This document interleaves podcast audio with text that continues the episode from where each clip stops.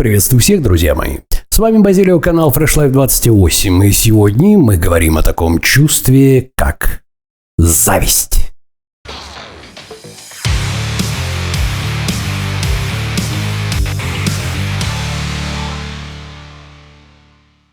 Итак, зависть. Зависть – это негативно окрашенное чувство, которое возникает после сравнения человеком себя с неким другим лицом относительно того, что он имеет или не имеет, согласно материальному или нематериальному активу. То есть это чувство может э, возникнуть, когда вы сравниваете себя с кем-то относительно того, что есть материально у второго человека. Например, его деньги, например, его автомобиль, его одежда. Да? Нематериальное, например, вы можете завидовать таланту может быть совсем даже материальный, социальный статус. Это вроде как и не врожденное, вроде как приобретенное, но потрогать его тоже нельзя. Все это, если есть и негативное чувство после сравнения себя с кем-то, и называется, по сути дела, завистью.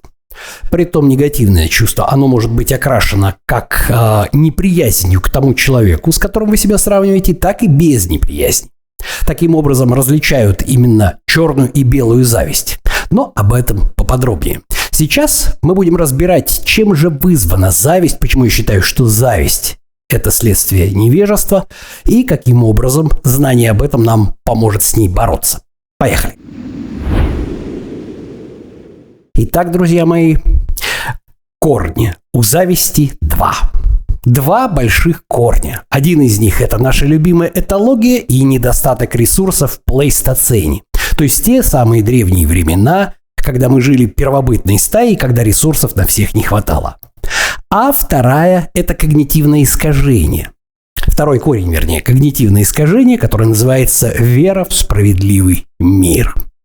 Итак, давайте начнем с чуть более-менее простого варианта. Да? Мы рассмотрим, каким же образом у нас зависть проявляется, если она базируется на этологических понятиях с точки зрения этологии. Давайте вспомним, что этология – это наука, которая изучает поведение человека как биологического вида, и очень часто при помощи этого можно объяснить, что с нами происходит, потому что корни наших убеждений, наших инстинктов, да, инстинктивных реакций, общих для, общих для всего вида, человека независимо, где бы он ни проживал, хоть в Африке, хоть на Чукотке, да, вот, они происходят из очень-очень древних времен, с плейстоцена, когда мы еще не были совсем людьми разумными, но уже жили в стае, да, и тогда основная проблема была – это недостаток ресурсов. Сегодня ты сытый, а завтра может быть и не сытый. А послезавтра может совсем даже не сытый. А после-послезавтра очень может быть, что из-за голода ты ослаб и тебя съест саблезубый тигр. Таким образом, получается, что когда вы сравниваете то, что имеете вы с точки зрения ресурсов, и то, что имеет тот человек, которым вы себя сравниваете и понимаете, что у вас-то этого нету, у вас возникает внутреннее ощущение того, что ресурсов на всех не хватит, и это угроза для вашей жизни. Это такая биологическая форма, биологическая форма зависти. Она может быть как и черной, так и белой завистью, да? Ну вот сейчас я объясню, в чем они различаются. Но из этой этологической, из этой этологической теории зависти нам важно, э, скажем так, э, вынести одно звено. Первое всегда важно и всегда завидовать мы будем только тем, кто находится с нами в нашей общей первобытной стае. Той самой стаи, число которой определяется числом Донбара, про которое мы уже говорили неоднократно на канале Fresh Life 28 в плейлисте о когнитивных искажениях. То есть завидовать можно только тому, кого ты знаешь близко относительно, кто входит в твой относительно ближний круг. То есть в твою стаю, которая определяется, повторяю, числом Донбара. Завидовать какому-то гипотетическому персонажу, да, то есть которого вы никогда не видели, никогда не знали, да, так называемый сын маминой подруги, да, тоже можно. Но это уже скорее э, в большей степени носит патологический характер, да. То есть, когда человек придумывает себе некий виртуальный персонаж, Придумает он его на основании того, что мама, раз уж мы говорим о сыне маминой подруги, рассказывала про сына своей подруги, этот виртуальный персонаж находится в голове у нашего героя, и он начинает ему завидовать. То есть это совсем, в общем-то, даже там дезадаптивное такое вот представление ситуации, потому что мы этого человека не знаем, и что с ним, и насколько ему вообще стоит завидовать, мы тоже не знаем. Другое дело, это кто-то кто из нашей стаи. Наш коллега по работе, который более успешный, а, наш сосед, ваш одногруппник в институте, да. Итак, из этого важное заключение. Важное заключение в том, что мы сравниваем себя всегда с тем, кто находится в ближнем кругу. Это то самое, о чем Джордж Стюарт Миль говорил. Да, люди не хотят быть богатыми, люди хотят быть богаче других. Никто не будет завидовать, и, хоть белой, хоть черной завистью, там, предположим, какому-нибудь гипотетическому миллиардеру, да. Ну вот, совсем другое дело, когда вы видите вот человека, который сходит с вами, вы смотрите, если вы мужчина, да, как э, на вашего конкурента смотрят другие девушки, вы понимаете, что вы проигрываете, и ресурсов на всех не хватает. Хотя, если здесь разобраться, то 21 век. Стая очень большая. И всегда можно найти тот вариант стаи, в которых ресурсов для вас будет хватать. Это первое. А второе – это как раз разница между черной и белой завистью. Но об этом чуть попозже. Давайте мы теперь вернемся в более сложный вариант. Мы вернемся ко второму корню зависти. Второй корень зависти у нас когнитивное искажение – это вера в справедливый мир. Иными словами, это когнитивное искажение. Оно а, заключается в том, что мы считаем, это может быть внутриличностным по отношению к себе, межличностным по отношению к другим людям. Да? Мы считаем о том, что все в этом мире справедливо, что каждый получает то, что он заслуживает. И, соответственно, каждый получит рано или поздно согласно своим поступкам. На самом деле, к сожалению, это или к счастью не так далеко. Вот корни этого, корни этого берутся из двух, из двух предпосылок, да. Первое – это предрасположенность нашего мозга к установлению взаимосвязи между событиями, между элементами жизни, да. Именно оттуда же берется такое же когнитивное искажение, например, как генерализация частных случаев. То есть если студент идет, предположим, на экзамен, наступил в говно, получил случайно пятерку, хотя знал всего лишь один билет, то у него совершенно четко мозг начинает строить взаимосвязь между этими событиями, хотя они никак не связаны. И он уже подсознательно начинает искать в следующем походе на экзамен кучу Г под ногами, чтобы в нее вступить, да?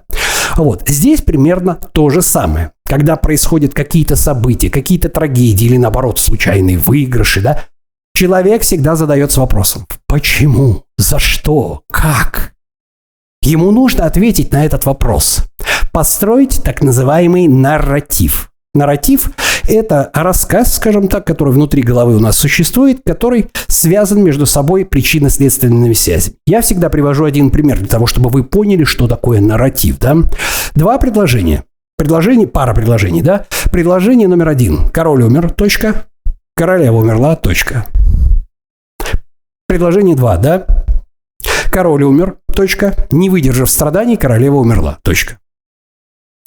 Какое из предложений вам запомнится лучше и кажется более логичным? Обычно второе, конечно, потому что есть взаимосвязь. В первом король умер, королева умер, ну и...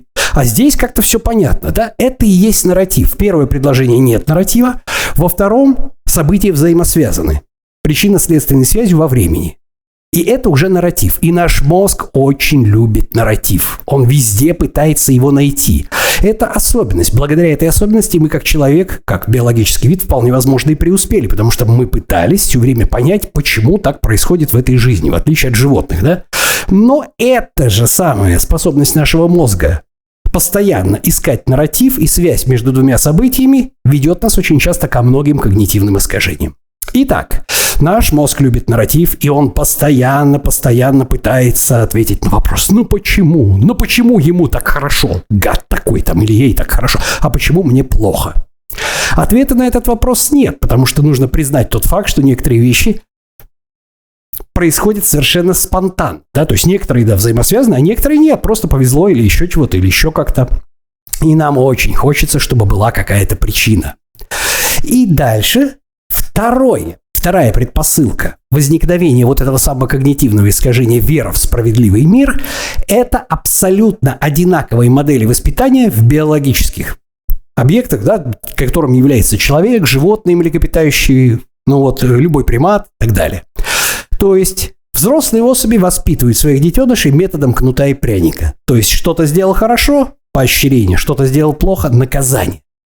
И поэтому во взрослом состоянии, когда мы пытаемся найти и не понимаем, за что и что это произошло, мы пытаемся перенести фигуру вот этого самого виртуального взрослого, который наказывает и поощряет, на некую высшую силу, да, на некую высшую силу, которая как раз и заботится о справедливости этого мира. Притом самое интересное, что само по себе справедливость тысячный раз, в миллионный раз, я вам повторяю, не существует справедливости. Справедливость – это некая таблица, в которой записаны с правой стороны, да, Деяние, а с левой воздаяние. И из 8 миллиардов почти людей на планете вы не найдете двух человек одинаковых, у которых эти таблицы на 100% совпадали. У каждого своя справедливость. Но, тем не менее, мы все верим в некую высшую справедливость. Разумеется, она будет такая же справедливость, которую исповедуем мы. И другой вопрос, что у соседнего человека она может быть совершенно другая. Но мы в это очень хотим верить, и мы в это верим. И таким образом, вот эта модель переноса взрослого, который воспитывает любого детеныша, да, будь то шимпанзе, будь то э, львенок, тигренок, там, неважно, или человечонок, но воспитывает методом поощрения за хорошее и наказанием за то, что он является плохим, вот этот перенос на некую высшую силу приводит к тому, что... А, кстати, хотите, я запишу об этом интересное видео такому понятию, как внутренний договор, да? Человек внутри себя как бы подписывает договор с некой высшей силой, а по поводу собственного поведения и собственных деяний. Да? И вот относительно этого договора он начинает и действовать в полной уверенности о том, что есть некто всемогущий, мир справедливый, каждому в конечном итоге воздастся. Ну вот. И как результат, как результат, когда мы видим, что, оказывается, мир-то несправедлив, мы начинаем завидовать. Мы начинаем завидовать и ждать, когда же, наконец, справедливость восторжествует. Знаете, когда это очень хорошо проявляется? А, я думаю, что каждый из вас, каждый из вас рано или поздно с таким столкнется или уже сталкивался.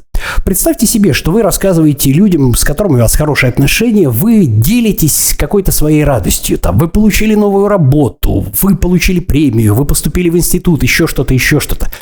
И вроде люди бы и радуются, и вроде даже искренне, но зато как только у вас случается геморрой, вы узнаете, что за спиной о вас говорят, ну, наконец-то он получил или она получила по заслугам.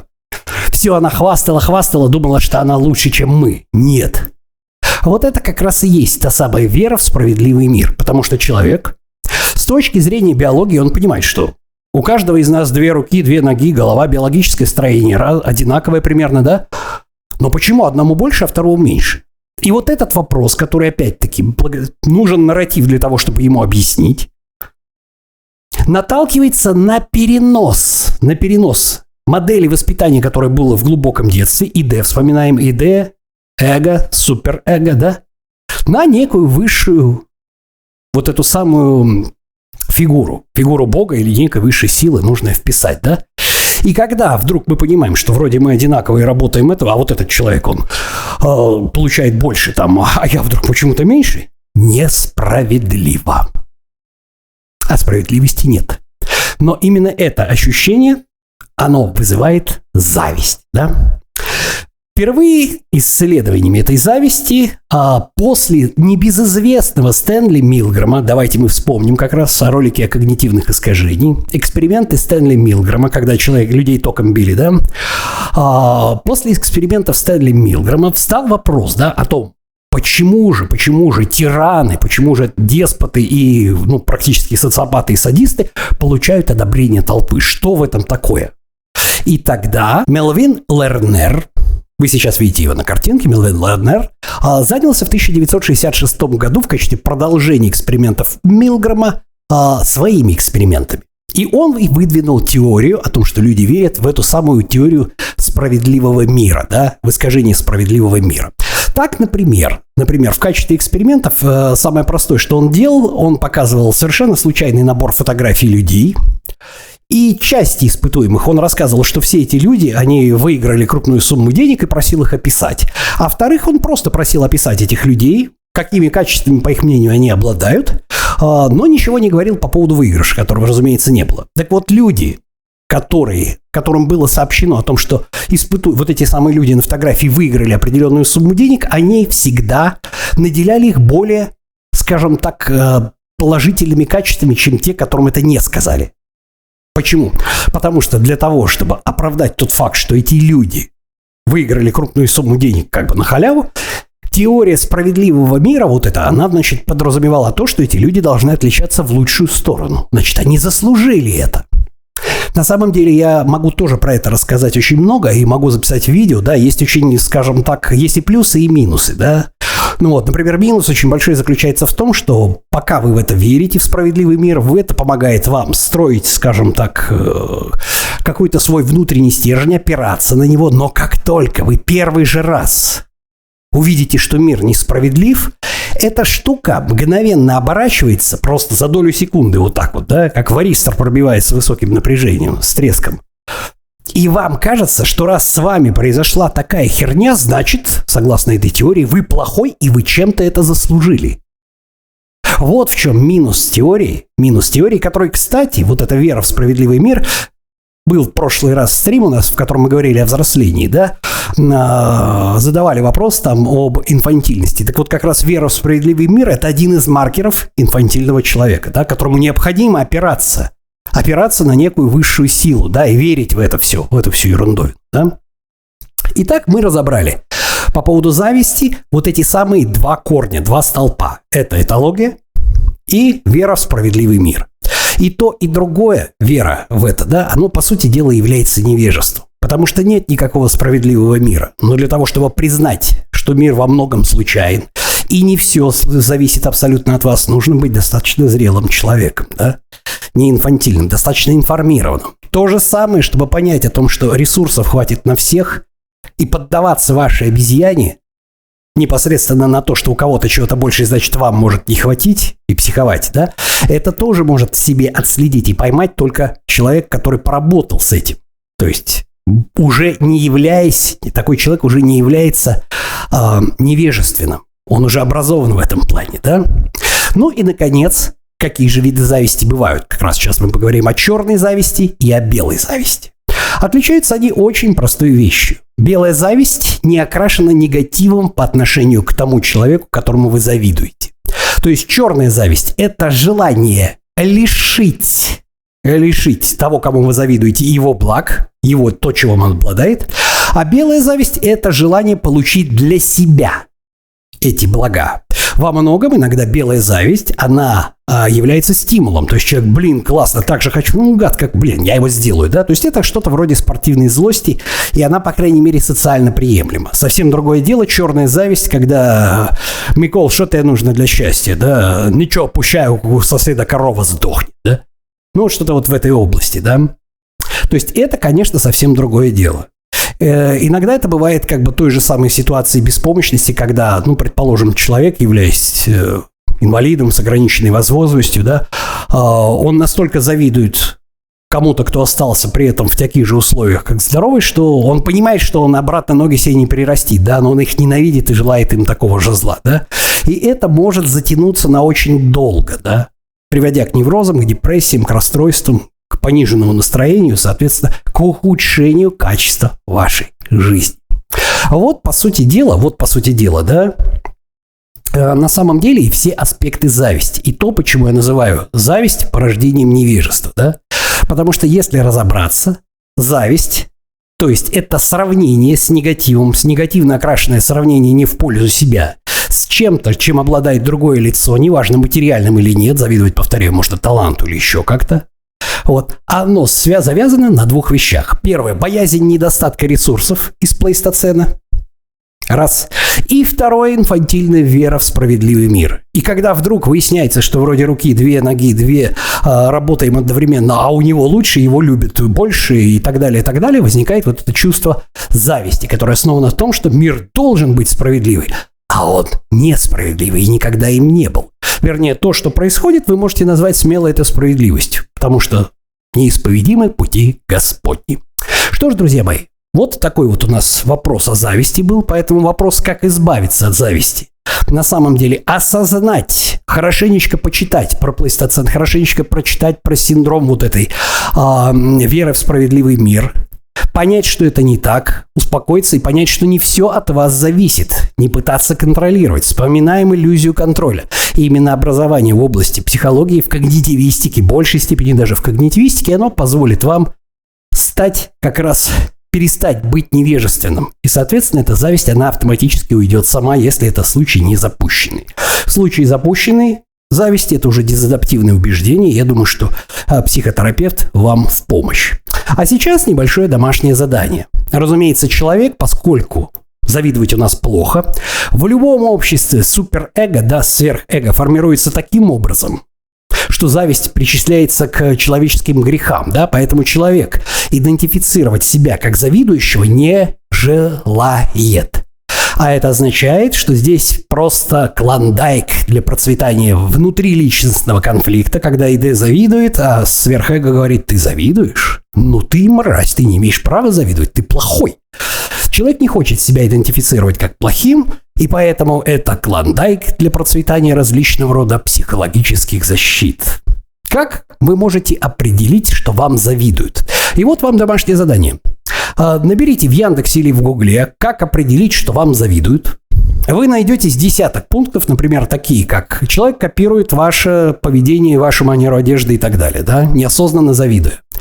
А, человек, скажем так, излишне начинает вам льстить. Просто гипертрофированно. Найдите эти пункты. Их порядка десятка, десятка штук, их несложно найти, их, про них все везде пишут, каждый человек знает, как определить, что ему завидуют, да?